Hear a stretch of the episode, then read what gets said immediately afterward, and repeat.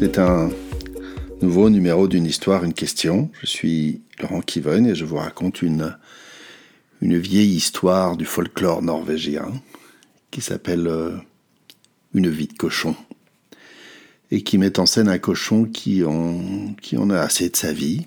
Il n'est pas satisfait de son sort et il décide de, eh bien, de porter son affaire devant les tribunaux, quoi qu'il puisse lui arriver. On ne sait jamais ce qu'il en ressort des tribunaux.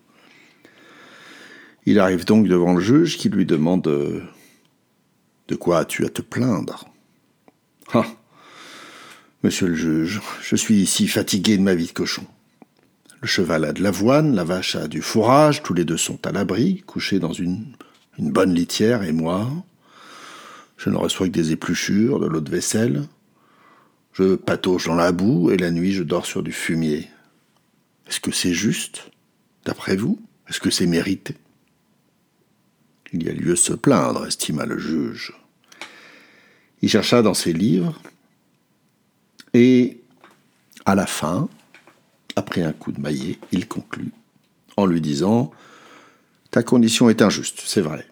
Demain, tu auras du blé, des petits pois, et tu dormiras dans un lit de soie. Le cochon était si content. De retour chez lui, il grommelait, grognait, ce qui est la façon des cochons de chanter. Du blé, des petits pois, un lit de soie. Du blé, des petits pois, un lit de soie. Le chemin courait le long d'une forêt, et là, tapis dans un bosquet, le renard écoutait et s'apprêtait à jouer un de ses tours. Et il se mit à murmurer dans le sillage du cochon Épluchure, pelure et lit d'ordure. Quant au cochon, il s'en tenait à son refrain du blé, des petits pois et un lit de soie. Mais le renard poursuivait sa litanie épluchure, pelure et lit d'ordure. Et les mots s'insinuèrent tout doucement dans la tête du cochon, qui finit par les répéter à son insu. Et quand il fut chez lui, on lui demanda comment cela s'était passé devant le tribunal. Est-ce que tu as obtenu ce que tu voulais? Oh, bien sûr, dit le cochon. Et alors? Alors? Épluchure, pelure? Et lit d'ordure? Épluchure, pelure? Et lit d'ordure? Voilà, c'est la fin de cette histoire.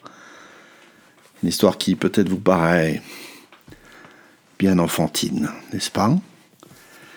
Et pourtant, et pourtant, n'hésitez pas, je vous connais, vous, n'êtes pas nombreux à faire des pauses, je vous vois. je suis comme le renard tapis. Vous êtes curieux, peut-être, de ce que j'ai à dire. Moi, ce sont, mes marottes.